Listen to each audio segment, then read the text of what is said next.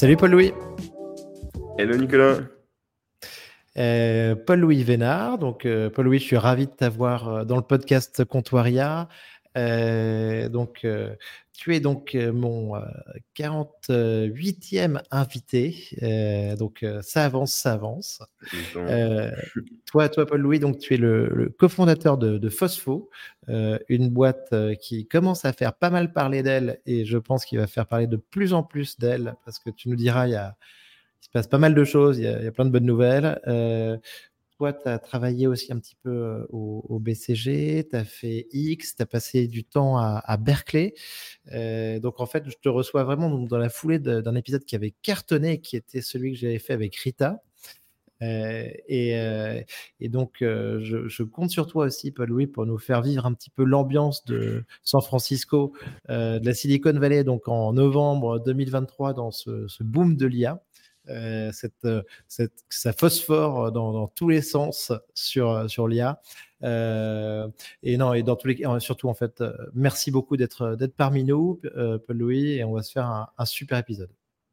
Merci beaucoup de l'invitation, Nico, avec grand plaisir pour, pour répondre à tes diverses questions et essayer de, de transmettre la vibe de, de San Francisco. Trop bien. Donc, euh, donc tu es à SF euh, avec le FOG et tout ça. Tu es là-bas depuis combien de temps, Paul-Louis? Donc, on est arrivé euh, tout, tout début novembre pour un peu les, les gros événements, les gros événements du mois, donc le, notamment le, le Dev Day de, de OpenAI.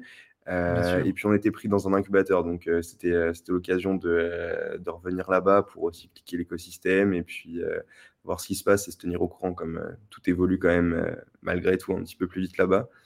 Euh, ouais. Donc, Ouais, donc, donc exactement, le, Dev Day d'OpenAI, euh, tu étais content donc d'être ASF pour cet événement qui a été quand même, enfin franchement, ça fait penser aux, premiers, aux premiers événements de, de, de l'iPhone avec Steve Jobs il y a quelques années, donc en termes d'emballement. Euh, comment est-ce que ça s'est passé euh, C'était quoi l'ambiance? Euh, C'était assez amusant.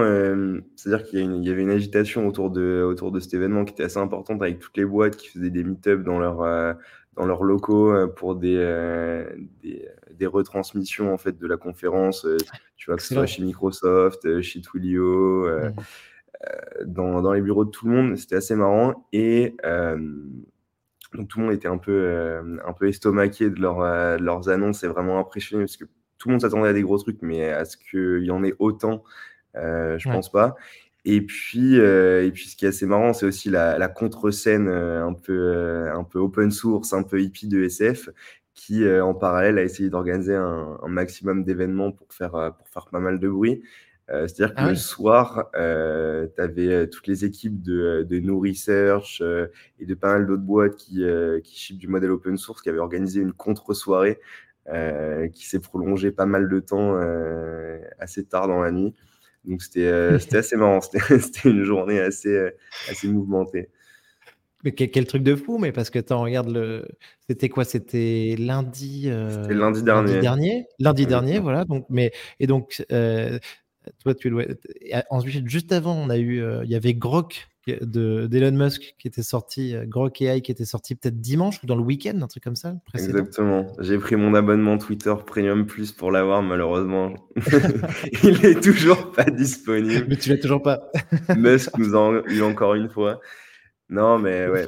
Ah, Grok assez curieux de, de voir, euh, de voir ce que c'est, mais encore une fois, je pense que c'est une même si j'admire euh, j'admire Musk, c'est une petite muscurie. Je pense que le modèle n'est pas si performant que ça, mais il a réussi à bien le packager euh, avec, tu vois, un, ton of voice euh, assez amusant, etc., pour rendre le produit intéressant. Mais le modèle en lui-même, je pense qu'il ne doit pas être si performant que ça.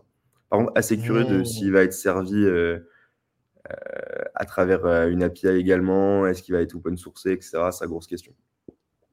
Bien sûr, bien sûr. J'ai vu qu'on lui avait posé la question, euh, notamment parce qu'après, il était aussi, je sais pas si c'était avant, après, mais il y a tellement d'événements, on s'y perd un petit peu. Il était un petit peu à, l'AI Summit euh, au UK, là, avec le, Premier ministre euh, du UK. Je crois qu'il disait plutôt pas trop open source et tout pour l'instant, mais peut-être plus tard. Euh, et après, il y a eu aussi un petit clash avec Sam Altman qui a, qui a fait un tweet en disant, grosso modo, la fonctionnalité fun de ton grok, euh, c'est pas si compliqué à faire, non? Vu ça? Eh non, c'est ça, il se boulait un petit peu sur les réseaux, euh, sur les réseaux sociaux, c'est assez marrant. Je sais pas si tu l'avais aussi, le truc avec les deux chiens qui se, qui se reniflent. bon, c'est... Écoute, en tout cas, franchement, je trouve que c'est c'est fait dans. Je trouve que c'est quand même assez bon enfant là dans, dans la manière dont il le font. Donc c'est plutôt cool. Euh, donc bon, Paul Louis, revenons un tout petit peu en arrière euh, si tu veux bien. Euh, comment, qu'est-ce qui s'est passé l'IA générative pour toi là, depuis quasiment un an, un an dans deux semaines depuis le lancement de ChatGPT. comment est-ce que tu as, as, vécu cette, ce phénomène? Euh, bah, ça a été impressionnant, euh, ça a été vraiment euh, archi impressionnant. Et même tu vois pour des euh, pour des personnes comme moi qui euh, qui ont fait leurs études sur le sujet, qui qui essayent de se tenir au courant, je pense que enfin moi j'ai été pris de court et je pense que beaucoup de gens comme moi ont été ont été pris de court parce que tu vois il y avait toutes les avancées en, en computer vision qui s'étaient faites en fait justement tu vois, 2012, 2015, etc. Ça suivait son, euh, son petit bonhomme de chemin, ça avait pas mal avancé. Le langage, c'était euh, loin d'être craqué jusqu'à il n'y a pas très longtemps. Et, euh, et la percée, je pense, que, a, vraiment, a vraiment surpris tout le monde. Et en fait, quand tu refais le. le quand tu rétro-engineer l'histoire, tu vois, il y a eu l'aliment de trois choses le compute, avec les, les A100, les H100 qui sont arrivés qui ont permis en fait euh, l'arrivée de plus gros modèles. Ça, c'est la deuxième chose. Tu vois, l'arrivée des modèles, genre euh, avec tout ce qui est Transformers, Diffusion Model, qui ont permis en fait de, de, craquer ce problème du langage, un peu ce que les euh, réseaux de neurones convolutionnels avaient permis pour, pour la vision. Et puis enfin, bah, c'est le produit, ce que tu disais tout à l'heure avec ChatGPT. C'est les modèles et les computes sans rien sans un produit. Et je pense que ChatGPT a vraiment fait prendre conscience au grand public qu'il y avait un truc énorme qui arrivait et euh, c'est pas pour rien que, euh, tu vois, en moins de, euh, je sais pas, deux semaines, il y a eu 100 millions d'utilisateurs et que aujourd'hui, OpenAI est valorisé ce qu'il est valorisé. Quoi. Ouais, bien sûr. Ouais, une, une valo dont on parle là, qui ne, cesse de croître parce que maintenant on parle quand même d'une valeur à 86 ou 90 milliards de, dollars euh, suite au, tour il y a quelques mois donc euh, seulement de, 10 milliards sur une valeur de 30 par, par Microsoft. Euh, donc donc une folie d'autres acteurs aussi. Et donc toi Paul Louis tes outils préférés dans l'IA générative? Euh, en vrai, je suis pas vraiment dans l'originalité. Hein. Je pense que euh, j'utilise euh, ChatGPT plus pour, que, pour coder. et ça, c'est d'une praticité assez, assez folle. et je m'amuse beaucoup avec Runway, Runway ML sur tout, ce qui est, ah tout ce qui est vidéo, etc. Ça, c'est assez puissant. On essaie de faire pas mal de visuels avec ça. Et mmh, puis, euh, et puis voilà, tu vois, ce que j'aime beaucoup, c'est euh, Cursor. Oui, Runway, Paul Runway, Paul Louis, je rebondis parce que j'ai vu hier soir euh, le Motion Brush qui a l'air pas mal du tout, ça. T'as vu ça? Ouais, ouais, bah, moi je suis assez étonné par, par la techno qu'ils envoient, c'est-à-dire que et même leur manière de le marketer, tu vois, ils essaient d'organiser des, des movie contests avec leurs Et ouais, c'est assez délirant ce que ce qu'ils arrivent à faire. Donc, euh, mmh. Attends, tu parlais d'un autre outil après? Ouais, Cursor, c'est un, c'est un outil de, de code, c'est un IDE un peu comme Visual Code Studio, mais qui intègre euh, bien mieux les outils, euh, les outils d'IA. je sais pas si tu connaissais. Mmh, de nom. c'est pratique. cool. Ah ouais, trop bien. ok, super cool. Est-ce que ChatGPT a passé le test de Turing selon toi? Complètement, complètement.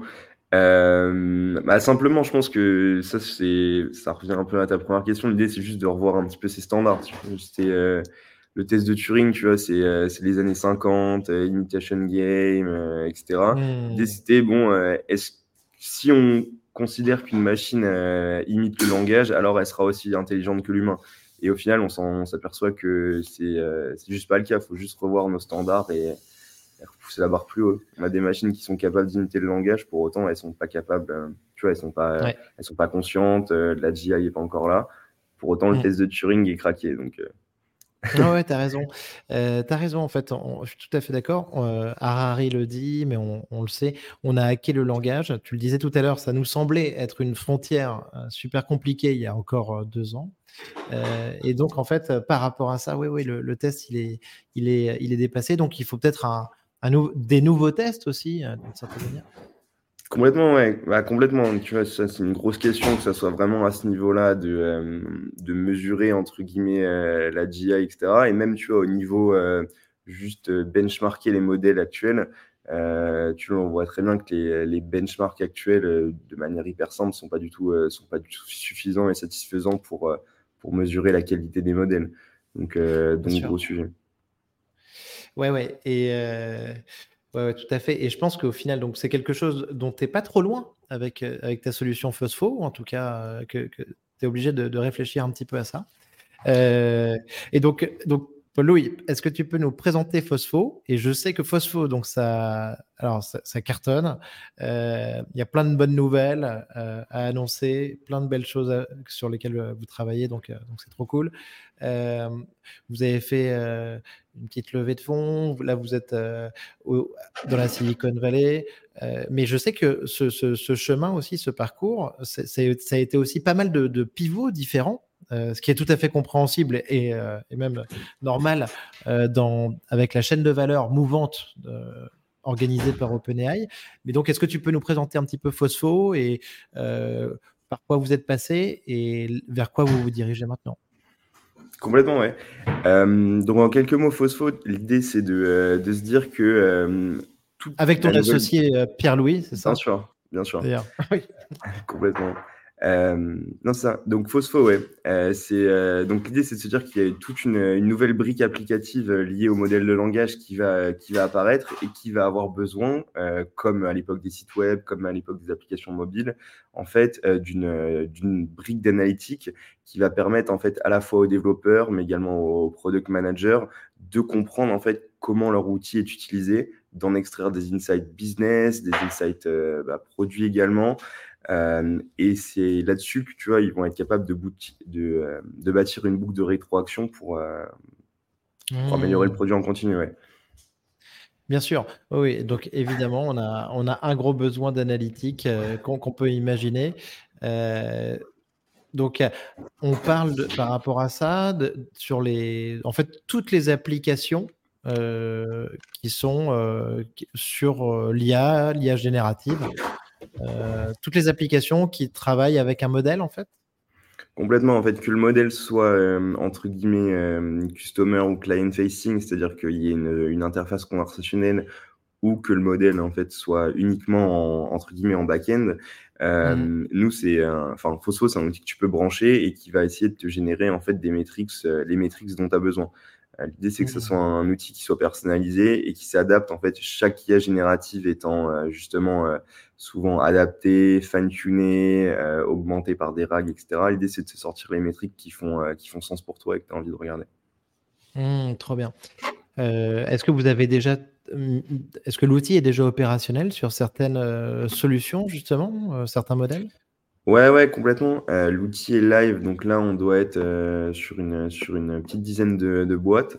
Mmh donc, tu vois, ça a vraiment de d'un d'un shopping d'un shopping assistant euh, IA euh, tu vois classique où tu poses des questions sur un catalogue de produits il va être capable de te répondre à de l'autre côté euh, un agent qui va être capable de répondre au téléphone dans des mmh. cliniques quand les secrétariats sont sont fermés donc tu vois ça ça permet de répondre et de de monitorer en fait un une palanquée d'usage et, et c'est ça qui est assez intéressant tu vois on voit les différents mmh. use cases c'est sur quoi les gens bossent. Mais, alors ça, ok, mais, mais donc ça, alors le, le, deuxième cas en tout cas, il me parle euh, euh, beaucoup. Je le trouve super intéressant, super clair. Euh, donc tu disais donc un, des agents en fait qui répondent grosso modo au téléphone. Donc dans une clinique. Donc ça veut, et donc ça veut dire qu'il va y avoir une interaction d'une personne avec cet agent, grosso modo pour bah, avoir peut-être des informations, prendre rendez-vous, je sais pas, enfin une liste, certaines actions possibles. Et en fait, donc toi, enfin vous, Phospho, vous allez mesurer un petit peu les, différentes interactions, le, le, churn, la satisfaction, différent, le, un peu le, donc l'expérience client là-dessus?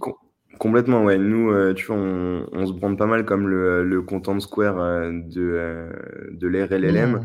Effectivement, ouais, l'idée, c'est de, de, permettre en fait aux développeurs d'améliorer la, customer experience en fait de ces, de ces outils conversationnels. Et comme tu disais, sur, sur l'outil des agents, enfin sur l'utilisation des agents là pour répondre au téléphone euh, dans les dans les cliniques. Euh, l'idée c'est de mesurer, tu vois, ils ont de classifier les tâches déjà. Est-ce que c'est donner des informations? Est-ce que ça va être prendre un rendez-vous? Est-ce que tu vois l'interaction, ne serait-ce que que ça, est-ce qu'elle a été à son bout? Est-ce que vis-à-vis des guidelines qu'on lui a fournis, la réponse de l'agent a été satisfaisante ou non? Est-ce qu'il n'y a pas eu d'hallucination aussi Tu vois, ça c'est plus comme en fait c'est une application plus mission critical, euh, il y a beaucoup plus d'enjeux de safety que euh, si par exemple justement ce que je te disais, le, AI Shopping Assistant raconte des conneries, c'est grave, mais c'est moins grave que sur, une, euh, sur une clinique. Donc voilà, tu vois, tous ces sujets-là qu'on essaye de, de monitorer pour que en fait derrière les équipes, les équipes tech soient capables de modifier leur compte système, d'améliorer les différentes choses pour que au final, tu vois, le service soit vraiment au niveau euh, d'une vraie secrétaire ou d'un vrai standard d'accueil euh, dans ces, dans ces cliniques-là. Euh, écoute, c'est super intéressant. Bah déjà, Content Square, je pense que c'est un très bon exemple parce que c'est quand même une réussite extraordinaire, donc française, en termes de, chiffre d'affaires, de nombre de clients. Et en effet, je pense qu'ils ont vraiment fait progresser l'expérience client à plein de niveaux. Et ce que je te dirais aussi, c'est que c'est sûr que par rapport en fait euh, au cas de, l'assistant vocal dont tu parles sur la clinique, euh, on peut imaginer que là, il y, a quelques, je connais quelques boîtes, quelques copains autour de moi qui ont des projets un petit peu là-dessus sur ces assistants vocaux, euh, mais ça semble, ça nous semble encore être un peu de la science-fiction. Hein. On avait vu l'assistant vocal pour la, vente de, Tesla, là, de, de, véhicules Tesla et la prise de rendez-vous récemment. Il y a quelques solutions comme ça, mais on se dit que le quand ça, va, quand ça commence à marcher vraiment et à se mettre en place, ce truc-là, ça peut partir comme une traînée de poudre, euh, qui peut y avoir des millions et des millions d'agents euh, qui font gagner un temps de dingue sur les, sur les serveurs en fait euh, vocaux. Et là, je comprends tout à fait le besoin de mesurer tout ça. Ouais, complètement. Bah, ce que tu dis, c'est assez marrant parce qu'en en fait, on est, on est pas mal biaisé, je pense, dans notre, dans notre manière de voir les choses avec, en fait, tu vois, les, les boîtes vocales de, je sais pas, de nos opérateurs téléphoniques qui, qui sont juste dysfonctionnels. l'enfer, l'enfer, on appelle ça l'enfer. la SNCF, l'enfer, les, les, services, les services clients. Enfin, écoute, petite parenthèse, mais ouais, ouais, c'est clair. C'est terrible tout ça. Exactement, tu as tous les services clients, pareil, en fait, tu as les interfaces conversationnelles, il y a un certain nombre de personnes qui s'arbutent parce que tout le monde a encore en tête l'expérience des chatbots qui se sont démultipliés, en fait, euh, il y a une dizaine d'années et qui sont, en fait, complètement broken. Euh, donc, pour beaucoup de gens, effectivement, comme tu disais, en fait, que ces services-là soient vraiment fonctionnels et vraiment utiles, ça reste de la science-fiction, mais on va y arriver plus vite qu'on le pense. Ouais. Mmh. ouais. écoute, super intéressant. Euh... Et je, je pense qu'on va pouvoir peut-être en parler un petit peu justement euh, avec les GPT. Euh, mais alors, donc, euh, est-ce que donc on parlait des GPT, donc les, les, GPT qui, a, qui, est une des annonces hein, de, de, Sam Altman lors de la, la, conférence Dev OpenAI de, de lundi dernier. Donc des GPT qui te permettent de customiser ChatGPT pour un usage euh, particulier, euh, un store euh, qui va être en rollout donc plus tard dans le mois, donc ça va arriver très vite, potentiellement 30 novembre, anniversaire de, de ChatGPT si on si on parle de plus tard dans le mois. plein de GPT et aujourd'hui après donc on va en parler un petit peu. Je sais pas comment toi tu l'as vécu, Paul-Louis. quels sont tes espoirs dessus? Je te disais en préparant, moi, j'ai été un tout petit peu. Euh, euh, je, suis hyper enthousiaste évidemment sur euh, OpenAI et ChatGPT. Euh, là, pour l'instant, ce que j'ai vu, je me dis bon, est-ce que j'ai vu une critique tout à l'heure, c'était les GPT d'aujourd'hui. Bon, ben c'est c'est juste des prompts avec un nom, quoi, grosso mmh. modo. tu vois des prompts qu'on aurait nommés. Euh, mais, je pense qu'on peut, aller beaucoup plus loin, en effet. C'est sûr que pour l'instant, en fait, ils n'ont pas vraiment beaucoup de, capacités, de, possibilités, ces, GPT. Euh, euh, mais en tout cas, j'espère que ça va pas s'arrêter comme, ce qui s'est passé sur, les plugins, qui au final reste pour l'instant une foirade au niveau produit. Comment est-ce que tu vois ça, toi, les, GPT, Paul-Louis Ouais, non, bah déjà, pour revenir à ce que tu disais, le, le store, ça fait longtemps que euh, qu'on l'anticipe. Enfin, je pense qu'on n'était pas du tout les seuls, mais euh, il y avait beaucoup de gens qui voyaient venir en fait un, store euh, au-dessus de, de, de ChatGPT. Donc ça, c'était assez clair qu'ils allaient dans cette direction-là. Après, comment ils allaient le faire, ça, c'était l'autre question comme tu dis, je pense qu'aujourd'hui, ils ont, ils ont retenu en fait l'approche un petit peu minimaliste euh, avec des GPT qui sont uniquement en fait euh, modulo des, euh, des, des, gros prompt systems. Tu vois, on a essayé, parce que tu peux brancher aussi des actions dessus. ça, on a essayé, c'est littéralement un, enfer à, à faire. en revanche, alors, attends, mais, mais, qu'est-ce que, qu'est-ce que ça veut dire cette action justement? En gros, l'idée, c'est à travers cette action-là, tu peux lui faire euh, faire un, un call, euh, donc enfin, tu peux lui faire faire passer des calls API, donc éventuellement brancher sur euh, sur d'autres services. Mais tu vois, dans la manière dont c'est intégré, en fait, c'est hyper d'une, ah un, enfer à intégrer, et de deux, tu vois, ça marche pas très bien pour, hmm. pour pas mal de raisons. D'accord. En hmm. revanche, là où ils ont été vraiment pas mauvais, c'est sur la, une autre couche applicative qu'ils ont sorti, c'est tout ce qui est euh, enfin, du, euh, le, leur function calling un peu amélioré qui s'appelle les, euh, les, assistants, où, euh, où ça, ça risque de, de, pas mal modifier la manière dont on pense les, les, applications qui, qui, font appel à ChatGPT, enfin à GPT-4, pardon. Euh, tu vois, je pense qu'avec ça, ils ont sorti leur, leur framework pour construire des agents, un peu comme euh, tu as pas mal de, gros frameworks open source qui existent, du type euh, Langchain, il y a Mindex, etc. Et, euh, et, avec les assistants, ils se sont dit, bon, on va essayer de, de mettre un gros coup de pied dans la fourmilière et, de, et d'englober ça aussi. C'est sympa ce qu'ils font tous là, à, bricoler là sur Longchain. Mais on va faire, on va faire ça, un, Peu, un peu plus proprement. C'est complètement ça.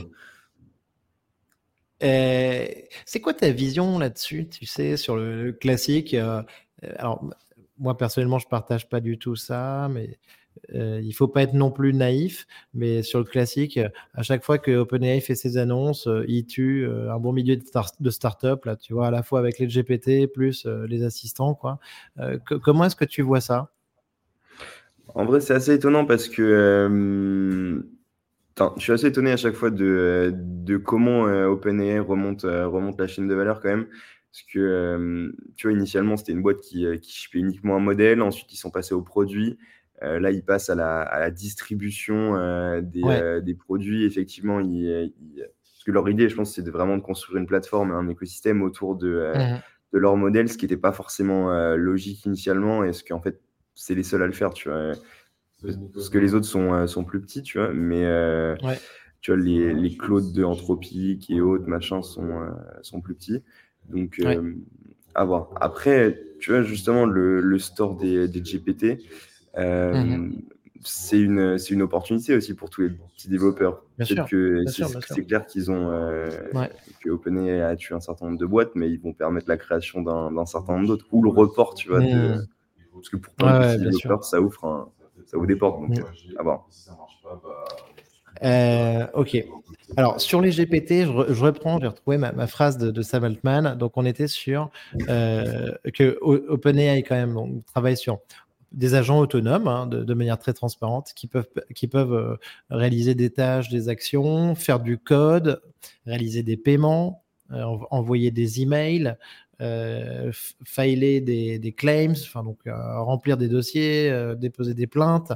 Euh, et donc grosso modo, on a l'impression qu'en fait on est sur des agents qui vont être de, de plus en plus puissants de plus en plus complexes. mais tout ce que j'ai décrit là sur paiement, email, enfin voilà, en dehors de, on peut imaginer un chemin avec les actions là dont tu parlais, mais pour l'instant, c'est encore très virtuel. Mais c'est vrai que on, potentiellement, de ce socle de départ, il peut sortir des trucs vertigineux au niveau agent, quoi. Complètement, ouais. Bah déjà, en fait, ce qu'il faut, ce qu'il faut avoir en tête aussi, c'est que le modèle en lui-même de OpenAI, en fait, euh, c'est entre guillemets euh, une, euh, plusieurs agents mis, mis, côte à côte. Genre, ils ne sont pas du tout release leur, leur architecture de, de modèle. Mais ce qui se dit, en fait, c'est que c'est plusieurs modèles experts qui sont fine-tunés sur justement ce que tu disais, du code, un plus code, un plus réponse de langage, un plus, j'en sais rien et qu'au-dessus, et c'est ça qui fait la force d'OpenAI, c'est qu'ils ont une couche logicielle euh, extrêmement mmh. puissante qui, euh, qui merge en fait le savoir de ces 3, 4, 5, je crois que c'était 8 dans les papiers qui, étaient, euh, qui avaient dit. C'est ça, c'est ce que j'avais en tête. 8 modèles différents en effet, sur, qui constituent GPT-4, qui était un peu la, la feinte. Ouais, ouais, tout à fait. Exactement, et du coup, leur grande force, c'est d'avoir en fait une grosse surcouche sur ces 8 modèles-là qui permettait d'en faire entre guillemets entre guillemets un seul, mais ça c'était encore au niveau du modèle. Effectivement, comme tu dis, euh, l'idée c'est de euh, c'est d'avoir du coup au-dessus de ces modèles euh, assez puissants des petites couches logicielles d'agents qui, ont des tâches spécialisées et qui sont capables de, réaliser de manière autonome. Et on va de plus en plus aussi vers le, vers le chaining d'agents, tu vois. Des, agents qui sont capables de se passer de l'info ou se passer des, des, fichiers ou se passer ce genre de choses pour réaliser des tâches un peu plus, un peu plus complexes. Mmh. Ouais, tout à fait. Euh, j'ai vu une autre phrase de Sam Altman que j'ai trouvée intéressante. C'est aujourd'hui, OpenAI, c'est un labo de recherche euh, avec. Euh, c'est aussi une boîte d'API, en fait, c'est ce qu'ils vendent. tu as ensuite le, le, partenariat Microsoft, tu as ChatGPT, évidemment, qui représente quand même euh, quelques centaines de millions de dollars d'abonnements avec ChatGPT. Et tu as aussi le, euh, le, GPT Store maintenant, qu'on voit émerger. Donc, ça veut dire pas mal de, modèles différents, mais il, dit que, grosso modo, euh, ces modèles, bon, bah voilà, c'est bien, mais c'est pas nos produits. en fait, tout ça, c'est des, des, channels pour un produit qui est l'intelligence l'intelligence magique dans le ciel, dans le cloud. On parle de ça aujourd'hui? Euh, qu'est-ce que ça t'inspire, ça, Paul-Louis non, non, bah, c'est clair. Bah, ça, euh, c'est vraiment leur mission. Et c'est assez marrant, en fait, pour une boîte de la vallée qui, euh, qui s'est fonctionné comme ça. C'est-à-dire que OpenAI, ça existe depuis, je sais pas, quasi, quasi 10 ans maintenant.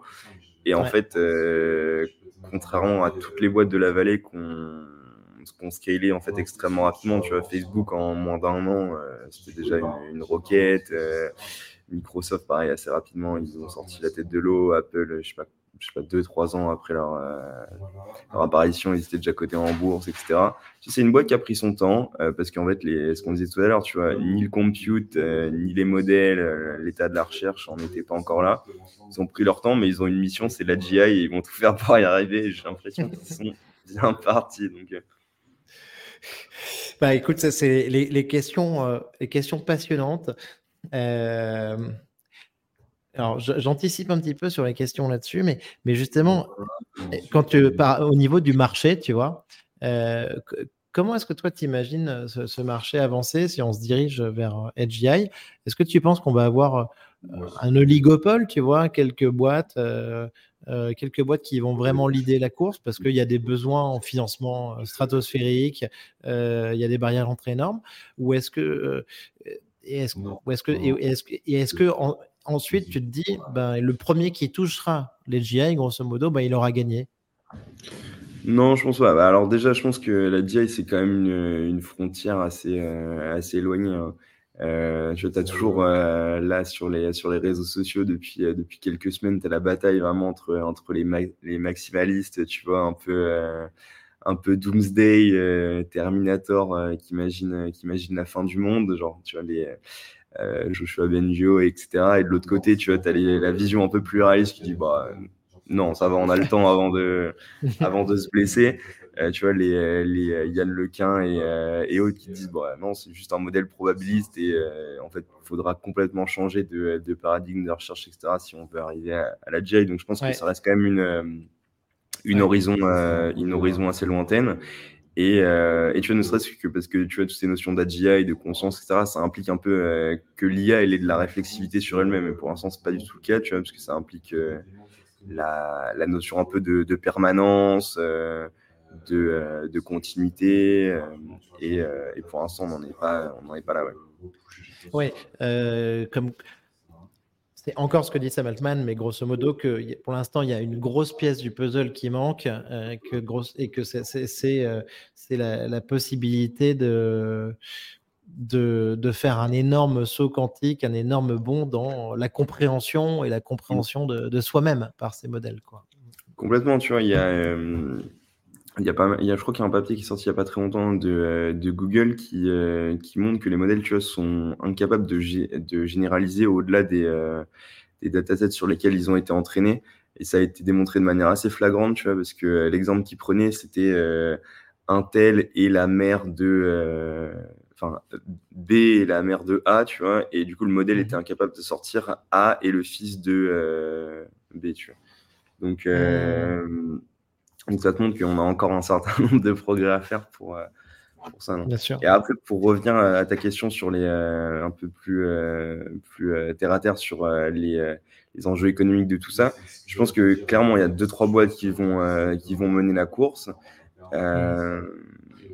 OpenAI, ils ont quand même une, une grosse longueur d'avance, que ce soit sur la qualité de leur modèle, leur base d'utilisateurs, que ce soit utilisateur euh, grand public ChatGPT ou utilisateur développeur via, via leurs API. Mais euh, après, il y a d'autres boîtes qui vont, euh, qui vont pouvoir envoyer. Tu vois, genre, je pense euh, notamment à, à, Mistral qui, euh, qui bombarde très très fort. Ouais. qui bombarde très très fort. Il y a la semaine dernière à la conférence par, par Motier. Ouais, j'y étais, ils, super. Ils ont présenté leur modèle, leur modèle 70B. Donc, non, moi j'ai bonne confiance qu'il euh, n'y aura pas un, énorme monopole et qu'il y aura deux trois boîtes comme ça qui arriveront, euh, qui arriveront à un peu casser le, à casser ça. Ah oui, c'est vrai, tu as raison. Et en tout cas, Mistral fait clairement partie des modèles qui comptent. Euh, et, euh, et il y a un moment, cette liste, elle va, elle, elle va peut-être euh, s'arrêter un petit peu, en tout cas, sauf euh, breakthrough et, et nouvelles découvertes qui justifieraient la présence d'un nouveau modèle fondationnel. Euh, et tu as raison. Et en tout cas, c'était Motier, la Motier Venture, le Gen Show, c'était vraiment un événement extraordinaire, hyper enthousiasmant. J'ai rencontré plein de monde. Euh, franchement, sur, pour l'écosystème IA français et parisien, c'était euh, c'était vraiment super. Euh, J'étais très, très impressionné. J'ai rencontré des, des, Français qui ont travaillé aussi sur, sur l'entraînement de, de, de, Falcon, tu vois, qui était, ouais. qui était super, super bon. Gars de Lighton, ouais. Exact. Ouais, c'était super. Paul-Louis, allons un petit peu maintenant, si tu veux, sur les enjeux euh, sociétaux. Euh, J'aimerais bien avoir ta vision sur euh, euh l'impact de l'IA euh, sur l'emploi. Est-ce que tu, quel est ton avis là-dessus? Est-ce que tu penses que ça va détruire des emplois à court terme? Et ou est-ce que tu penses qu'on va recréer plein d'emplois? Et, euh, et, quel va être selon toi l'impact euh, sociétal? Euh, Alors je pense que là-dessus je suis peut-être pas tout à fait réaliste, mais euh, moi là-dessus je suis un peu un, un éternel optimiste euh, avec vachement une vision de ces l'innovation, l'innovation destructrice. Ricardo Schumpeter, exactement. Euh, dans le sens où, tu vois, genre, ça a toujours existé. Euh, on a amené l'imprimerie, euh, il y avait plus de moines copistes, mais il y avait d'autres d'autres trucs. Il y avait des, des gars qui, qui graissaient les machines, d'autres gars qui les fabriquaient, et ainsi de suite. Pareil pour la machine à vapeur, pour les ordinateurs et autres. Donc là-dessus, je me fais pas trop de soucis. je me fais pas trop de soucis là-dessus. Et tu vois, le meilleur je, exemple. Je à court terme, c'est euh, le, le, store de, euh, de GPTs euh, qui, qui, va amener une nouvelle vague de, de création sur, sur ces sujets-là. Donc, non, je, suis, je suis tout à fait d'accord. Je, je, viens de voir un exemple cette semaine. C'était, enfin, un exemple très connu, mais que je, dont je me servais pas. C'est, enfin, tu vois, sur l'agriculture tout simplement, où c'était au début du début 20e siècle, tu avais 50% de la, de la, population qui travaillait dans, dans le secteur agricole. Là aujourd'hui, tu vois, où c'est euh, inférieur à, à 2%, quoi, tu vois. Et, et c'est vrai qu'à ce moment-là, on se dit, si tu disais, on va détruire ces emplois, enfin, tu vois, ou entre guillemets, mettre, intégrer les machines, tu disais, mais qu'est-ce qu'on qu'est-ce qu'on va faire d'autre, quoi, tu vois. en fait, ça s'est avéré assez, assez évident, quoi. Mmh. Complètement. Euh, donc, euh, ouais, ouais, donc Schumpeter euh, là-dessus, des créations d'emplois qu'on n'imagine pas, qu'on ne connaît pas forcément aujourd'hui. donc, plein de créateurs de GPT, plein de créateurs de modèles qui auront besoin de phospho.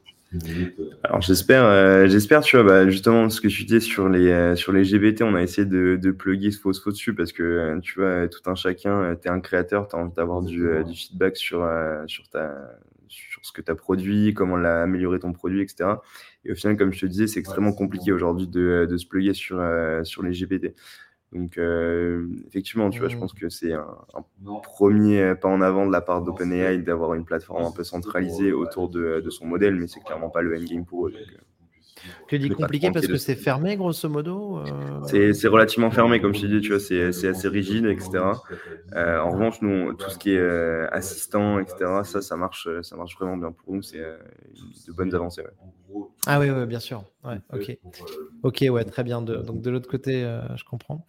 au niveau éducation, c'est quoi ta, vision, Paul-Louis? Est-ce que tu penses que l'IA va nous aider beaucoup là-dessus?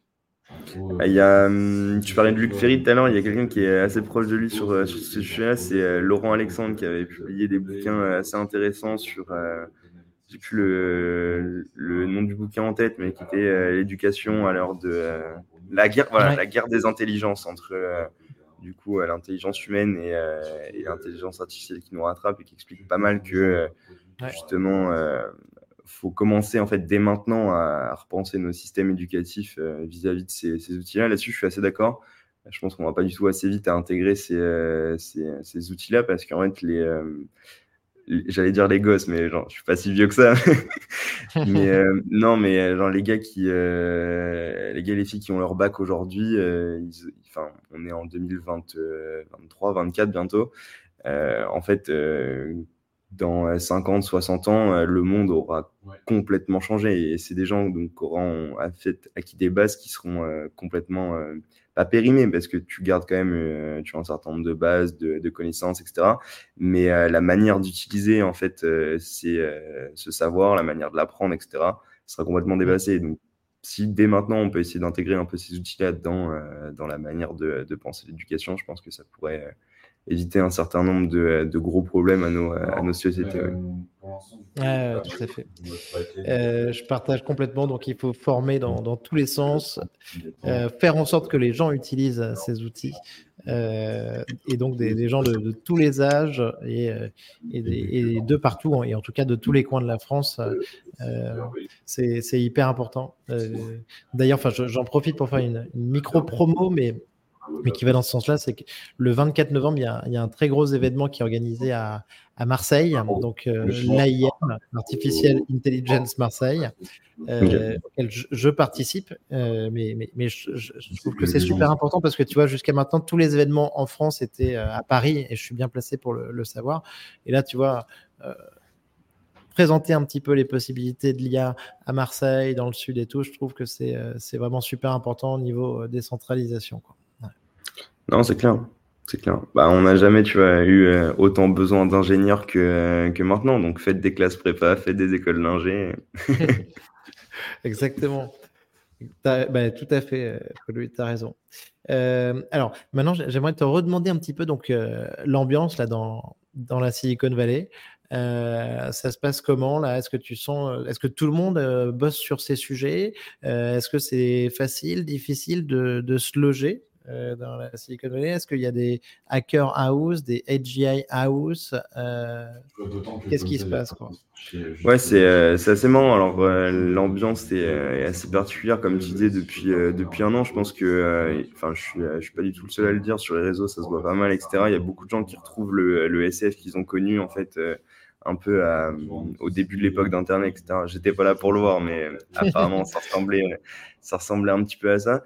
Euh, tu vois, au début de l'année, quand on était à, quand on était à Berkeley, euh, bah, justement avec, euh, avec Rita, le premier jour, on a, on a posé le pied donc, à, San Francisco. Le soir, il y avait une conférence à, à Berkeley. C'était le, PDG de, de Nvidia qui, qui, faisait sa fameuse conférence qui expliquait que on était en train de vivre l'iPhone moment de, de l'IA. Et en fait, ah c'était un peu le, le, top départ de tous les jours. Après, il y, avait, il y avait des annonces, il y avait des événements. Et pour rejoindre ce que tu disais, effectivement, il y a des meet-up, euh, il y a littéralement des meet-up tous les jours. On a vu Nat Friedman l'autre jour, l'ancien CEO de GitHub qui a, qui a shippé Copilote. Euh, comme je t'expliquais, euh, tous les, toutes les boîtes un peu d'open source, etc., poussent à mort pour ne pas, se faire, pour pas se faire oublier, avec un gros mouvement culturel derrière, les, le E-Axe qu'on voit, qu'on voit pas mal passer sur, sur Twitter. Et puis. et, ça, et ça, tu le vois pas mal là-bas? Ouais, ouais, enfin, les gens s'en revendiquent euh, ouvertement, euh, euh, c'est assez drôle.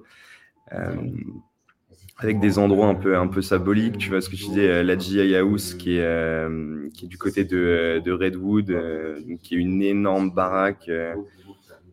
je ne sais pas d'où sort les fonds. ça doit être un ou deux founders un peu successful là-bas qui ont, qui ont racheté une villa en fait et qui est, ouvert, qui est ouverte à 4 vents, 24-7. Et euh, donc, tous les week-ends, il y, a des, il y a des hackathons. La semaine dernière, il y en avait un avec euh, Poe, qui est le, ah la branche GI de, de Cora par l'ancien CTO de, de, Facebook. Et puis, sinon, non, en journée, tu peux aller manger là-bas et puis bosser un peu. Donc, c'est assez, assez marrant d'avoir. Ouais, on avait, il a été un petit ah, peu. Euh, ouais, c'est un peu un carrefour des, carrefour des cultures par rapport à ce que tu disais, j'ai lu des articles là-dessus et tout. Enfin, franchement, j'adorerais euh, faire un saut à SF rien que pour voir ça. Euh, mais j'ai lu des articles et tout. Ouais, je voyais que les, voisins, les maisons voisines de cette. Euh, c'est une mansion, hein, c'est une très, très grosse baraque. Les, voisins, c'est il y a une baraque qui appartient à Elon Musk. Voilà, et, c'est un mec qui a, qui a, fait fortune dans, dans la tech. Je crois qu'il a un loyer extraordinaire. Et donc, euh, donc ça, c'est, ça, c'est, je trouve ça, je trouve ça fascinant. Euh, et, par contre, j'étais pas au courant. Tu, parlais de, de Pau euh, et tu dis que Pau, c'est, c'est une filiale de, de Cora, c'est ça? Ouais, en gros, c'est assez marrant. Euh... Ah, je savais pas, parce que j'utilise beaucoup Pau, parce que pour nous, en, France, en tout cas, ça nous permet d'accéder notamment à, à Claude d'Anthropic et à, quelques ah, autres modèles de manière facile. mais je savais pas du tout que ça venait de Cora. Ah, c'est cool. Ouais, non, assez, euh, assez marrant. Et euh, pareil, bah, tu vois, c'est un peu les premiers eux, à avoir essayé de lancer justement ce, ce magasin d'app, tu vois, un peu, un peu à, la, à la manière euh, GPT. Euh, et effectivement, avec différents modèles derrière. Mais... Mmh. Ok, trop bien. petite question, en ce moment, c'est une, une, thématique qui s'impose à moi. Là, je, ça, ça, ça vient ça vient un peu tout seul, tu vois, mais pas très, pas, très éloigné de, de l'IA. J'en parlais avec Luc Ferry, mais aussi avec d'autres personnes. C'est la question de la longévité. Euh, et donc, je parle euh, un petit peu de, Brian Johnson euh, aussi, avec, avec Zero, le blueprint. Est-ce que ça t'en entend parler aussi pas, pas, trop. Je pense que ça, ça, titille un certain nombre de personnes ici, mais tu vois, je pense que c'est plus les, les genre euh, Sergey et, et, Larry euh, chez, euh, chez. Google et, et, Elon et autres. J'ai pas encore eu l'occasion de les, les fréquenter. ça, ne, ça, ne, saurait tarder. On espère. Trop bien. Alors, vas-y, la dernière question. Donc, est-ce que euh, l'IA peut nous amener à des grandes possibilités et découvertes, selon toi? Complètement, euh, complètement. Tu vois, c'était l'idée de se dire, alors euh, aujourd'hui, tu vois, dans l'état actuel des choses, l'IA dit pas forcément euh, des choses toujours, euh, toujours très intéressantes ni pertinentes. Par contre, en fait, la grosse force de, de l'IA générative aujourd'hui, c'est qu'elle est capable de générer beaucoup de contenu. Et si on est capable, en fait, de, de trier ce contenu, en attendant, entre guillemets, une amélioration de la qualité de, des outputs qui est produit, euh, ça va permettre d'itérer beaucoup plus vite sur, euh, sur un certain nombre de choses, et notamment, tu vois, genre euh, des sujets de recherche, mmh. des sujets de création et, et, autres. Donc, ouais, complètement. Ouais, très bien. Donc, une technologie qui, qui, permet aussi donc, une accélération ouais, sur, sur pas mal de, de recherches. Il y, a, il y avait le, il y a eu la polémique là il y a pas longtemps sur le, le modèle pour les chercheurs par par sur Galactica? Exactement, ouais. qui savait qu'ils avaient, euh, qu'ils avaient débranché assez, euh, assez rapidement parce qu'il hallucinait, euh, il hallucinait pas mal. Ça montre que c'est des sujets qui sont, qui sont pas du tout craqués et qu'il faut, qu'il faut quand même prendre avec des pincettes aussi. Ouais. Mais, C'est vrai, c'est vrai, c'est vrai. J'en avais parlé ici avec, avec Thomas Yalom, c'était super intéressant. mais et tu as raison, tu raison, il faut être très prudent avec ça, mais en tout cas, c'est un, un, un, sujet de, de dingue si c'est bien fait. Ok, trop bien. Euh, Paul-Louis, timeline pour AGI et super intelligence. Euh, timeline AGI, comme je te disais tout à l'heure, euh, je pense qu'on n'y est pas, euh, on y est pas encore. Donc là, c'est le moment où, où je vais raconter une grosse connerie et dans, dans 5, 10, 15 ans, on la ressortira.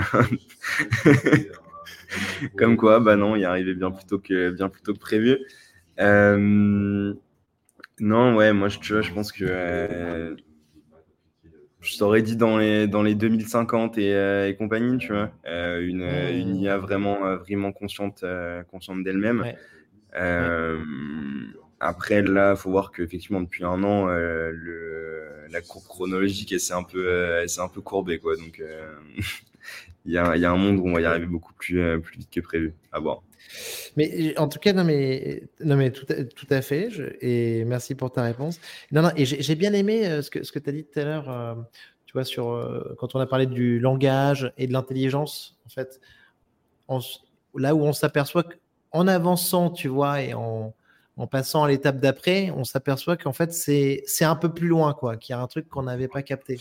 Ouais, complètement. Ce que tu, euh, c'est ça, c'est euh, le, le, point sur, euh, sur Turing tout à l'heure. C'est-à-dire qu'on pensait tout à l'heure que, enfin, on pensait, ouais, dans les années 50, 60, que le langage, c'était un peu la, l'extrême frontière qu'on pouvait atteindre pour, pour répliquer l'intelligence. Et au final, c'est pas, c'est pas lié à ça. Il y a des éléments et des briques qui, qui manquent encore. Donc là, aujourd'hui, le langage s'est craqué. Peut-être que tu vois, un peu comme la computer vision euh, à la fin des années 2010, euh, on va, on va un peu stall. Il y a eu des progrès extrêmement rapides, on va un petit stall. Et puis après, les, comment rapporter ces autres briques-là, tu vois, ce qu'on disait tout à l'heure, la réflexivité, euh, la notion de, de, mémoire un petit peu à, à plus long terme. Aujourd'hui, on y va un petit peu plus avec des contextes window qui, qui s'agrandissent, etc. Mais c'est que des solutions de, de bricolage avant des trucs un peu plus, un peu plus importants. Donc, ouais, on verra, euh, comment ça s'assemble. Parfait. Dernière question, euh, Paul-Louis, c'est euh, ton film ou livre de science-fiction que tu nous recommandes? Sans grande originalité, j'aime beaucoup le, tout premier Star Wars, Star Wars 4. Hmm. qui, nous montre que, et c'était un peu la vision de, de George Lucas à l'époque, que tu vois, le futur, il n'est pas euh, tout beau, tout brillant, tout, euh, tout euh, blanc, resplendissant, mais que tu vois, c'est un futur où tu as des gens qui seront encore des, des, fermiers sur des planètes éloignées, etc. Et que la, la, technologie peut sauver beaucoup de choses, mais pas tout. T'as raison, t'as raison. Je pense que c'est important de, de, garder ça en tête. Super. Euh, et ben parfait.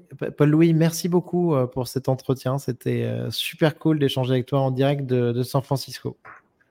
Avec grand plaisir. Merci beaucoup, Nicolas. Et bravo pour Phospho. On suivra plein d'annonces à venir prochainement. Voilà. À très vite. Salut, Paul-Louis. Merci.